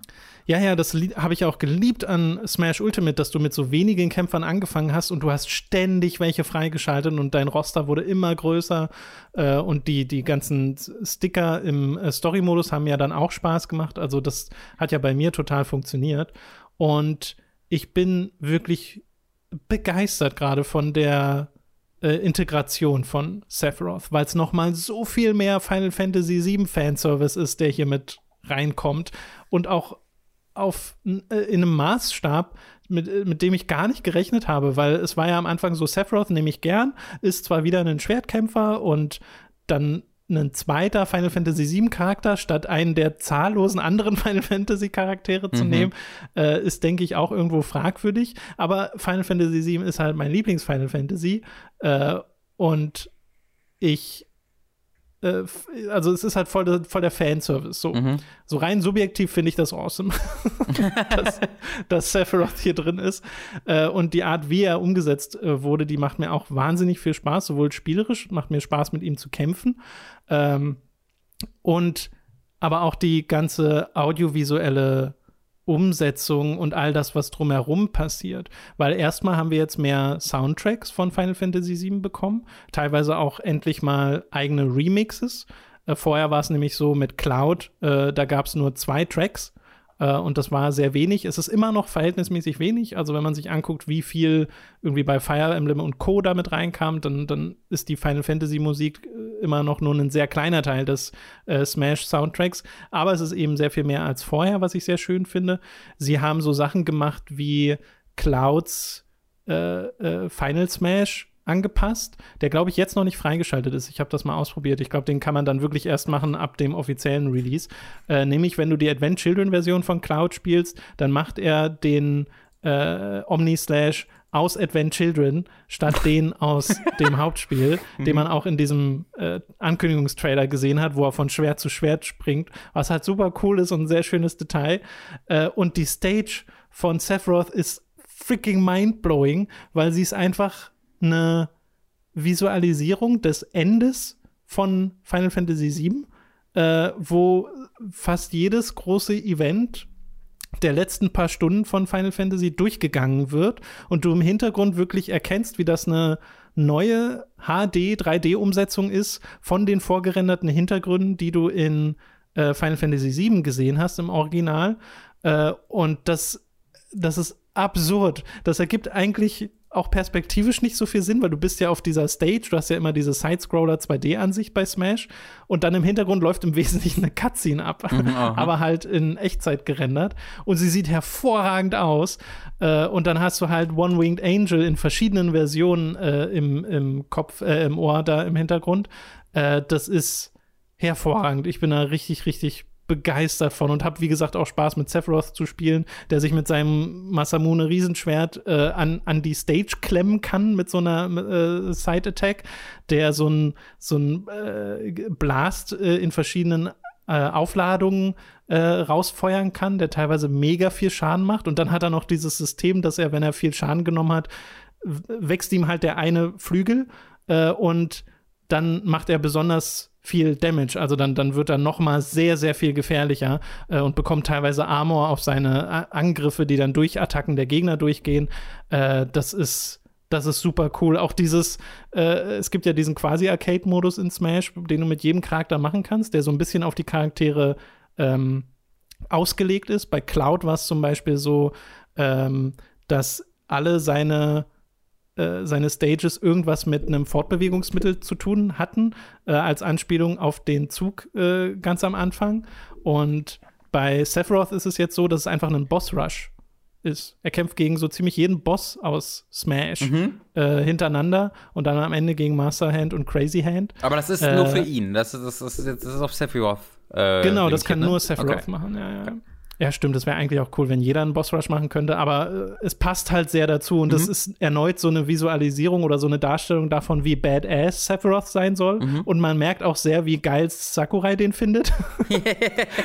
er beschreibt ja in diesem Video, äh, die, diese, dieser Präsentation, äh, auch recht detailliert die Events von Final Fantasy VII, auch echt gut und prägnant zusammengefasst. Also sieht man auch einfach nicht so äh, häufig in, äh, in dieser Art. Und dann hast du ja so ein halbes Let's Play wieder von diesem Singleplayer-Modus. Äh, die sind immer super unterhaltsam gemacht, diese äh, Präsis. Äh, und zuletzt Minecraft hat mich halt nicht so bewegt, ne, weil ich nicht diese Leidenschaft habe, obwohl ich Minecraft gern gespielt habe. Aber ich habe halt äh, also den Teil, den ich an Minecraft toll finde, ist nicht Steve. Ja, ja. das ist mir sehr egal. Und auch die Musik hat keinerlei Fanservice-Effekt bei mir oder sowas. Das ist einfach nur ein Charakter von mehreren, den ich sehr respektabel und beeindruckend finde auf spielmechanischer Ebene. Äh, aber Sephiroth ist halt wieder so ein Ding, wo ich emotional auch investiert bin. Äh, wo auch der Victory Screen ist, diese Nibelheim-Szene mit dem Feuer, was äh, super cool aussieht. Äh, ja, ich, also du merkst, ich bin da ein bisschen, ein, ein bisschen leidenschaftlich und begeistert. Ja. Äh, weil das ist für mich die Art und Weise, wie so ein Charakter umgesetzt sein soll. Und ich verstehe total, dass man gerne einmal andere Franchises hätte und bei Final Fantasy dann vielleicht andere Charaktere. Aber ich bin sehr glücklich mit der Umsetzung von Sephiroth, so wie er gerade ist. Das freut mich doch sehr zu hören. Ja. Also das also ist, da also ist jetzt nicht so, dass du irgendwie sagst, der ist jetzt, äh, ne, ich, ich habe, also ich stelle ja wirklich äh, Anfängerfragen, ich habe ja gar keine Ahnung von irgendwas. Ähm, es ist einfach, äh, was ich dann gehört habe, ist ja dieses Ding, es ist ein Schwertkämpfer oder was du ja auch gesagt hast, aber es ist jetzt nicht so, dass das dann spielerisch total doof ist, irgendwie, dass das exakt das gleiche ist wie andere Schwertkämpfer. Naja, teilweise. Also die Moves, die ähneln sich halt ab einem bestimmten Punkt schon. Also das er halt, er hat halt die Reichweite vor allem, das, das ist so sein Alleinstellungsmerkmal, weil Masamune halt so ein Riesenschwert ist, aber sie geben ihm dann eben auch so eine Projektilwaffe, die er in drei verschiedenen Stufen aufladen kann. Äh, und noch so ein paar andere, äh, ja, quasi Spielzeuge, so eine Firefox-ähnliche äh, äh, ähm, Charge-Attacke noch, mit der er recovern kann ganz gut. Und dann eben dieses, dass du dich, dass du das Schwert wirklich in die Stage rammen kannst und dann so in der Luft hängen kannst, finde ich super lustig. Mhm. Also sie haben sich schon ein paar eigene Sachen ausgedacht, aber du merkst halt trotzdem, ah, okay, dieses Element erkenne ich auch von diesem Kämpfer, dieses Element erkenne ich von diesem Kämpfer und das wird so ein bisschen remixed. Ähm, also sowas komplett eigenes wie eben zum Beispiel Steve ist er auf keinen Fall. Aber er spielt sich trotzdem super flüssig und spaßig, mhm. zumindest basierend auf den paar Matches, äh, die ich jetzt mit ihm gespielt habe, weißt du? Mhm. Okay. Ich finde übrigens sehr lustig, äh, auf dem deutschen Kanal sind ja die, also auf dem deutschen Nintendo-Kanal und dem deutschen Super Smash Bros. Kanal, äh, sind diese Trailer-Titel alle eingedeutscht. Das heißt, da ist es nicht der One-Winged Angel, sondern der einflügeliger Engel. Einflügeliger Engel. ja, was irgendwie sehr unhandlich klingt. Ja. Ach, super. okay, äh, wir machen mal weiter, äh, kommen zu einem äh, Indie-Spiel aus Deutschland, wenn ich mich nicht irre, nämlich äh, Cloudpunk, das es auf der Switch, PlayStation 4, Xbox One und PC gibt, kostet 20 bis 25 Euro und ist ein Spiel, das du jetzt gespielt hast, das bei mir schon lange auf der Liste steht, weil ich es audiovisuell äh, total cool finde. Äh, und soweit ich weiß, ist es so ein Cyberpunk-Taxi-Spiel. Da kannst du jetzt sicher mehr zu sagen. Äh, ja, genau. Ich nicht so, also ein bisschen was, denn ich habe das so, ich würde sagen, zwei Stunden etwa gespielt ähm, und äh, habe da, glaube ich, aber schon ein sehr umfassendes einen umfassenden Eindruck äh, von dem bekommen, was es halt insgesamt spielerisch zu bieten hat, was vielleicht auch ein bisschen ein Problem für mich ist.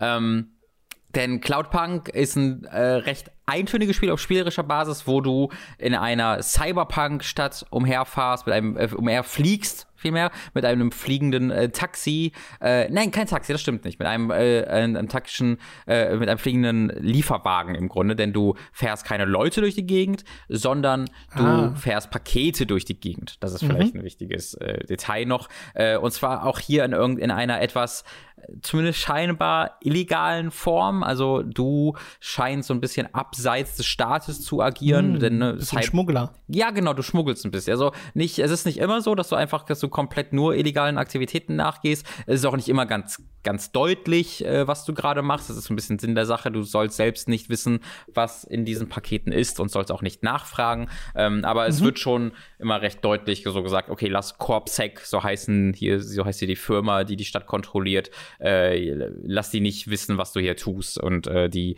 die äh, Firma, für die du arbeitest, für die du arbeitest, ist jetzt auch nicht unbedingt beliebt bei der Autorität, sag ich mal. Ähm, das ist es spielerisch im Grunde dann aber auch schon fast komplett. Also du fährst mit diesem Auto, du fliegst mit diesem Auto, Entschuldigung, durch diese Stadt, äh, steuert sich wie ein normales Auto, außer dass du mit dem rechten Stick dann äh, die, äh, ja, die vertikale Ebene steuern kannst, ob du hoch oder runter fliegen möchtest. Ja, aber ähm, es steuert sich gut? Es steuert sich okay. Also es ist ein bisschen schwammig, aber es ist jetzt, es ist weder aufregend noch, äh, noch schlimm, würde ich sagen. Ähm, und du läufst halt dann auch immer wieder zu Fuß äh, durch die Gegend, weil du halt dann äh, ganz, ganz viele Punkte mhm. in dieser Stadt parken kannst kannst, äh, nur an vorgegebenen Punkten. Und das, die sind dann halt verbunden mit größeren äh, Fußgängerzonen, wo du mit Leuten reden kannst, wo du dir Items kaufen kannst, äh, wo du Nebenquests annehmen kannst, wo du andere Sachen dann noch finden sollst oder Collectible find, Collectibles finden kannst, solche Dinge. Ähm, es sieht hervorragend aus. Äh, mit einem, mit einer Ausnahme, auf die ich gleich noch komme, aber dieses Spiel hat einen ganz einzigartigen äh, Pixel-Look, wo es gar nicht aussieht wie so ein äh, Pixel-Grafikspiel in den meisten Fällen, weil es dann doch so detailliert ist und so tolle mhm. Lichteffekte hat, ähm, dass es einfach hervorragend aussieht. Äh, mit Ausnahme der Charaktere. Äh, die sehen dann wirklich sehr unpassend aus, wie ich finde, weil die dann äh, sehr, äh, also sehr absichtlich stilistisch äh, so mit, aus, aus ganz eigen, äh, ganz wenigen großen Pixelblöcken bestehen, so ein bisschen wie so ein Minecraft-Charakter. Ne? Äh, und das fällt dann für mich sehr, sehr raus. Es gibt aber eine schöne Lösung für das Problem, zumindest für den Hauptcharakter. Du kannst nämlich dank eines Updates, äh, dank eines Updates diesem Spiel, das mittlerweile auch draußen ist, quasi das komplette Spiel in der First Person spielen. Und das gilt mittlerweile auch fürs Auto. Das gab es zum Launch, aber mittlerweile hat auch das Auto eine Cockpit-Perspektive, was dann auch komplett das hat. Äh, also die Map und äh, irgendwie die Zielangaben in das Auto verlegen ähm, und so ein bisschen, äh, so, so ein bisschen äh, einfach na, es wird einfach glaubwürdiger dadurch, weil du halt kein klassisches Heads-Up-Display mehr hast, sondern es alles in mhm. das Auto integriert ist. Ähm, und äh, das gefällt mir sehr, sehr gut. Also so spiele ich dieses Spiel mit Abstand am liebsten, dass ich komplett in der Ego-Perspektive durch die Gegend laufe äh, oder halt äh, im Cockpit dieses Autos durch die Gegend fliege. Ähm, das gibt dem Spiel nochmal richtig viel, ähm, äh, nochmal richtig viel Atmosphäre, gerade wenn es dann irgendwie regnet und dann geht der Scheibenwischer an äh, und der Regen prasselt so auf die Scheiben und du hast dann diese äh, Cyberpunk-Musik und, den, und die die Grafikstil. Das ist schon alles sehr, sehr cool und atmosphärisch. Ähm, mein Problem ist aber ein bisschen, dass es halt einfach zu eintönig mir ist. Also du machst halt wirklich nichts, außer von A nach B zu fahren, ähm, womit ich dann noch am ehesten leben kann, aber du läufst halt eben auch wirklich viel durch die Gegend. Und wenn du dann so ein bisschen auch Collectibles aufheben willst und mit Leuten reden willst, dann läufst du auch noch ähm, deutlich mehr durch die Gegend und äh, musst dann auch immer noch mal zurücklaufen zu deinem eigentlichen Missionsziel. Und das macht mir nicht besonders viel Spaß, muss ich sagen.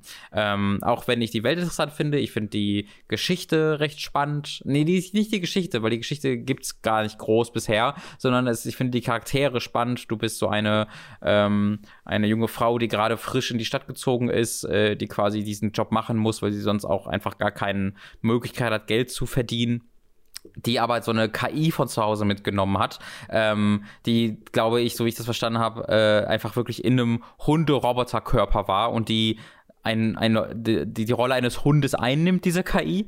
Äh, also eines intelligenten Hundes, die kann reden. Äh, aber hier in dem Fall einfach in, in dem Taxi installiert ist. Und es hat so sehr die Persönlichkeit eines Hundes, der sprechen kann. So sehr treu doof, äh, sehr cute, stellt immer so sehr lustige Fragen.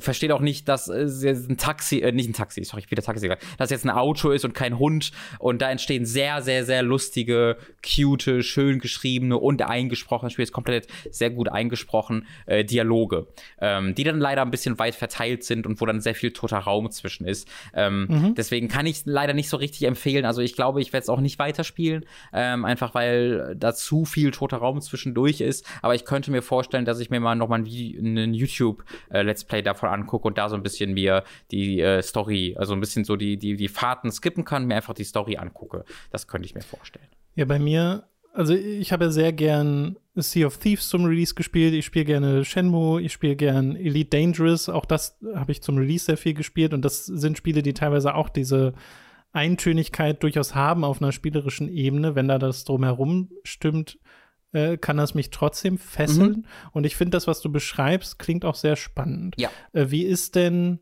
die Audiokulisse bei dem Spiel? Ich finde das immer sehr wichtig bei dieser Art von Titel, äh, wie da Musik ist, wie sind die, die Soundeffekte, trägt das der Immersion ja. bei oder hattest du da irgendwas, wo du dachtest, okay, hier hätte ich mir irgendwie mehr gewünscht? Nee, das macht das Spiel wirklich, wirklich gut. Also die Stadt hat eine eigene Soundkulisse, die Autos, wenn du auf den Autobahnen unterwegs bist und so, das, da, da, da hast du sofort ein Gefühl dafür, gemeinsam eben mit dem Soundtrack, der auch oft einfach ein bisschen subtiler im Hintergrund bleibt und einfach ebenfalls mhm. diese ähm, ja, diese dystopische, traurige, aber irgendwie auch coole Atmosphäre. Also es ist nicht alles einfach nur dystopisch und traurig, sondern auch spannend und aufregend gleichzeitig. Also das ist auch so ein bisschen so die Atmosphäre und die, die, die ähm, Stimmung, die der Hauptcharakter hat. So ein bisschen ähm, voller Hoffnung, aber auch gleichzeitig äh, absolut bewusst, wie fucked up eigentlich diese ganze Welt ist, wie sie, wie sie funktioniert. Und das kommt auch sehr in der Soundkulisse äh, rüber, dass das alles wirklich sehr lebensecht ja, wirkt. Ja, das, das ist halt auch einer der Gründe, wieso dann mir diese Charaktermodelle so negativ auffielen und die, und die ähm, Animation von diesen Charakteren, ähm, weil halt der Rest so wahnsinnig stimmig ist. Es ist aber auch ein Problem, was, also, was, glaube ich, für manche Leute deutlich weniger groß wird, weil man kann die einfach eigentlich auch recht gut ignorieren, wenn man halt in die First Person geht und jeder Charakter hat halt auch so ein ähm, Charakterporträt, das aufploppt, wenn du mit den Leuten redest, wo du eher drauf guckst. Ähm, also ich will dieses, das Problem jetzt auch nicht zu, es soll ein zu großes Problem hier darstellen. Ja, es ist ganz schön. Ich habe ja, wenn Cyberpunk 2077 äh, nicht gerade mit einem Bug nach dem anderen äh, vorbeikommt, äh, dann genieße ich es ja auch zum Beispiel mal so diese ruhigen Momente, wenn du nachts bei Regen durch Night City fährst und so. Das ist atmosphärisch auch sehr stark. Mhm. Äh, und das hier klingt ja nach was Ähnlichem, nur dass ich hier in Cloudpunk sogar noch fliegen kann, was ja dann noch mal mehr so Richtung fünftes Element geht oder sowas. Mhm. Äh, und äh, das finde ich ganz cool. Bist du da eigentlich komplett frei oder wirst du auf Straßen begrenzt? Ähm, also du bist komplett frei, aber es gibt Straßen, wo du motiviert wirst, da lang zu fahren. Ähm, okay. Ähm, denn das, das finde ich auch ein, ein, schönes System dafür. Also du kannst jederzeit einfach frei nach links und rechts fliegen und also du kannst nicht komplett frei nach oben und unten, aber schon äh, eine recht große Weite nach oben und unten fliegen. Ähm, aber äh, den, wenn du auf diesen, ich nenne es mal Autobahnen unterwegs bist, die halt durch so Energiefelder abgetrennt sind und erkennbar sind, äh, wenn du die entlang fliegst, dann bist du halt schneller ähm, dann, also dann erreichst du eine höhere Höchstgeschwindigkeit. Das heißt, wenn du irgendwie einfach geradeaus fährst, dann solltest du in der Regel immer, wenn möglich, die, die Straßen entlang fliegen.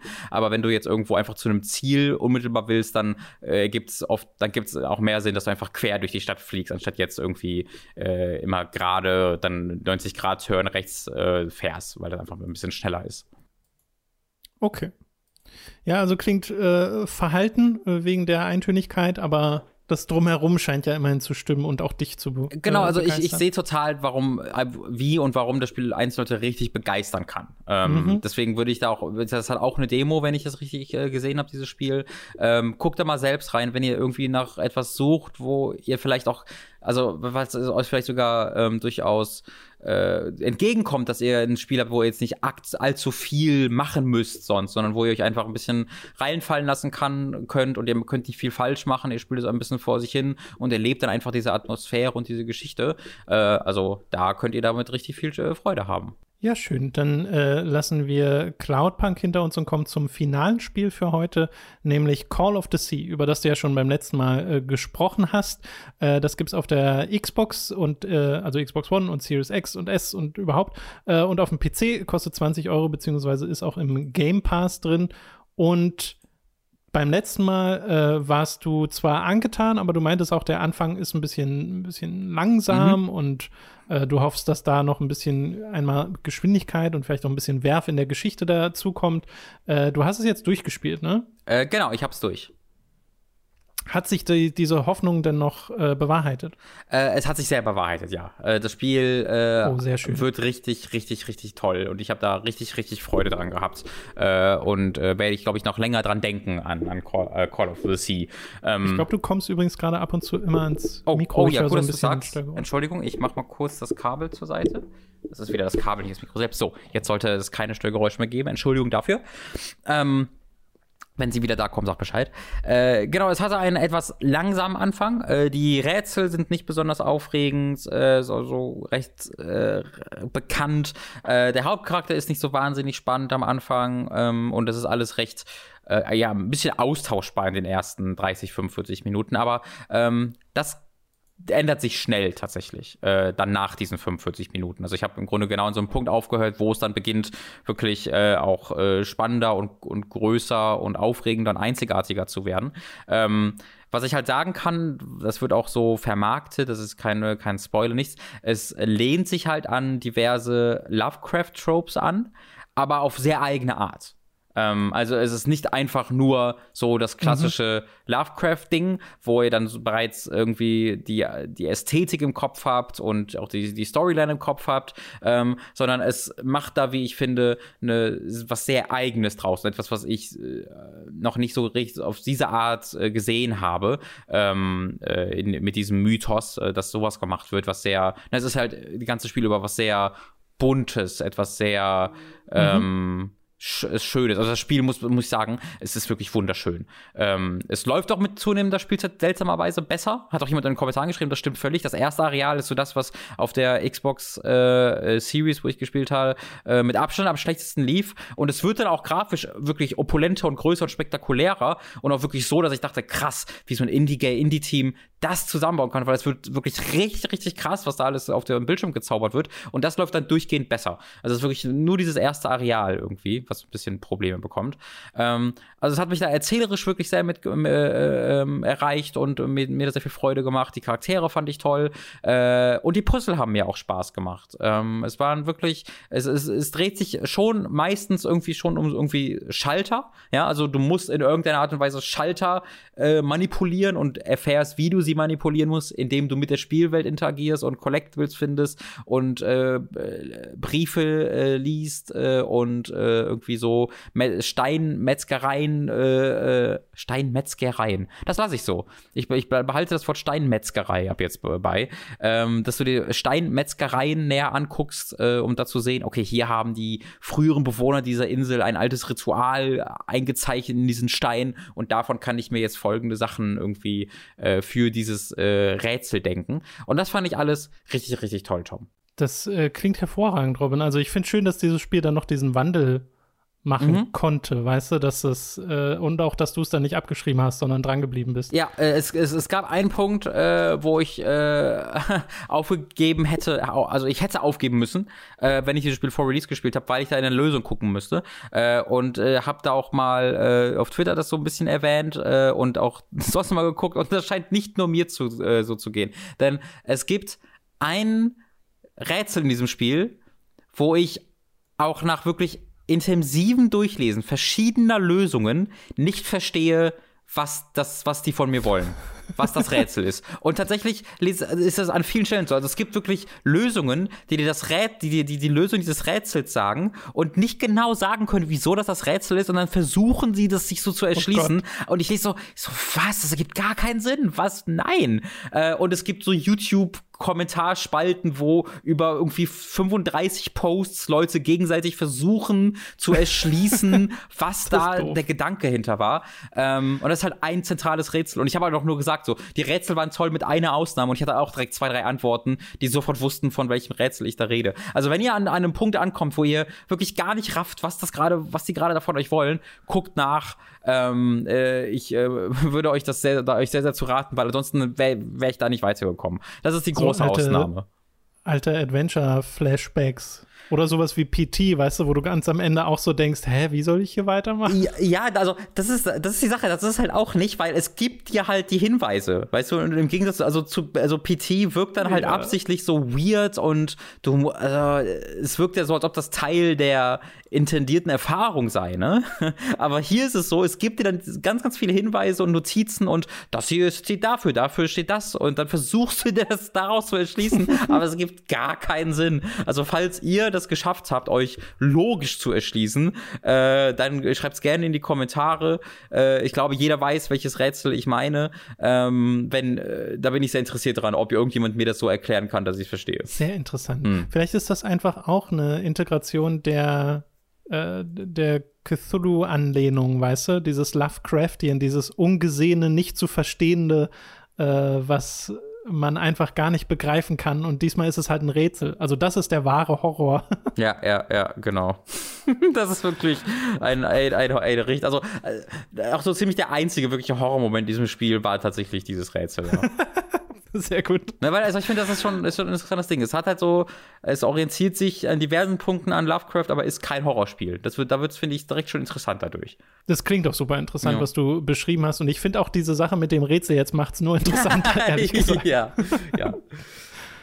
äh, okay, super. Äh, dann eine Empfehlung für äh, Cloud of the Sea, wollte ich gerade mhm. sagen. Call of the Sea.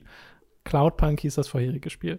Äh, dann sind wir durch für diese Woche und mit diesem äh, letzten Podcast äh, im Jahr 2020, zumindest dem letzten regulären Hooked FM Podcast. Wie gesagt, der Jahresrückblicks-Podcast kommt noch. Hoffentlich, wenn technisch alles klappt, äh, drückt uns bitte die Daumen. Äh, wir nehmen das diese Woche noch auf und äh, ja, ihr könnt uns unterstützen auf patreon.com slash hooked und steady.de slash hooked. Ab 5 Euro erhaltet ihr da Zugriff auf alle exklusiven Inhalte, wie zum Beispiel äh, jetzt jede zweite Folge der neuen Staffel Verrückte Spielewerbung. Eine davon gibt's schon, jetzt am Mittwoch kommt die nächste. Und auch auf unseren zweiwöchentlich erscheinenden Podcast Hooked on Topic. Zuletzt haben wir über Comfort Food Spiele geredet, also Spiele, zu denen wir immer zurückkehren. Äh, und äh, im nächsten, ich wollte gerade schon das Thema verraten, aber ich verrate es noch nicht für den nächsten Podcast. Das soll noch ein Geheimnis bleiben, das seht ihr dann. Gäste sind da, es äh, wird aufregend. Mit Gästen, mhm. ja. Auch da Sternchen, wenn technisch alles klappt. Genau. Das, alles immer, das gilt für alles gerade, was hier passiert genau, ich habe irgendwie immer panische Angst davor, dass bei irgendjemandem die Tonspur nicht aufgenommen ja, wurde oder sowas. Das, ähm. ich, aber ich bin da auch so sehr seelisch darauf vorbereitet, dass ich mich, dass ich in die, ja. weißt du, wenn wir das irgendwie in einem Büro machen oder bei Giga früher das passiert ist, dann ist man so aus allen Wolken gefallen. Aber ich rechne jederzeit damit gerade, muss ich ehrlich gestehen. Äh, ja, ja, ist irgendwo vielleicht sogar halbwegs vernünftig. Mhm. Äh, ab äh, 25 Euro werdet ihr jedenfalls auch zu Podcast-Produzenten auf Patreon und Steady und werdet hier namentlich im Podcast erwähnt. Wir bedanken uns jetzt nämlich bei den folgenden Podcast-Produzenten: Michael Noritz-Wolf, Jan Lippert, Gerebor, Oldsport, Mike Reichel, Christopher Dietrich, Felix Weiß, Alucard 7485, Autaku, Chipza, Christian Hündorf, Der Weihnachtsdrache, Donathan Styles aka Don Stylo, Dopsy, Fure96, Hauke Brav, Lennart Struck, Lignum, Markus Ottensmann, McLovin 008, Michael, Numemon digitiert zu, Oliver Zirfas, Ralle, Rick O, The Epic Snowwolf, The Nerdus Maximus, Simon Dopicai, Tommy88088, Vin Diesel und Zombie. Vielen Dank an alle Podcast-Produzenten. Vielen, vielen Dank. Vin Diesel, äh, möchten Sie vielleicht mit uns so ein eigenes Projekt starten? irgendwie einen Film oder irgendeine Fantasy-Franchise? Sie können sich auch den Rahmen aussuchen. Also es würde mich mittlerweile extrem verwundern, wenn Vin Diesel nicht, und zwar nicht nur als Stimme, sondern auch als Charakter mit seinem Gesicht in dem Spiel von Dopsy ist. Ich glaube, Vin Diesel kriegst du. Ich glaube, Vin Diesel ist bei allem mit dabei, solange du genug Geld hast, was Dopsy hier zu haben scheint für dieses Spiel. Und, und Gurkenglas musste so eine 2D-Repräsentation malen von Vin Diesel. ja. Naja, also mein Gedanke war schon, dass Vin Diesel der einzige FMV-Charakter in diesem Spiel ist. Dass so, so, ja, dass genau, so ganz viele 2D-Zeichnungen hat und dann einfach full-on Vin Diesel, vielleicht in irgendeiner, ja. vielleicht in, in einem Kostüm einer random Minority, der er sich zugehörig fühlt, ähm, wie wir noch nicht bei ihm gesehen haben. Und nee, einfach straight up in diesem Arc Get Up. Ja, oder so, genau. okay. Äh, gut, das soll es gewesen sein für diesen Podcast. Vielen Dank fürs Zuhören. Vielen Dank für euren Support auch in diesem nicht so schönen Jahr 2020. Äh, das wissen wir sehr zu schätzen. Das macht Hooked überhaupt erst möglich. Danke, danke, danke, danke dafür. Und äh, nochmal ein Reminder, ihr könnt eure Spiele des Jahres wählen im Forum. Würde uns freuen, wenn da so viele Leute wie möglich mitmachen. Mhm. Das soll es jetzt gewesen sein. Wir hören uns beim nächsten Mal. Vielen Dank nochmal für das Zuhören und schöne Weihnachten. Oder genau, sämtliche andere Feste, die ihr feiert oder, oder nicht feiert was auch immer. Ja, ist dieses Jahr sowieso ein bisschen schwierig, ja. aber auf jeden Fall ein paar schöne Tage euch genau. allen. Tschüss. Tschüss.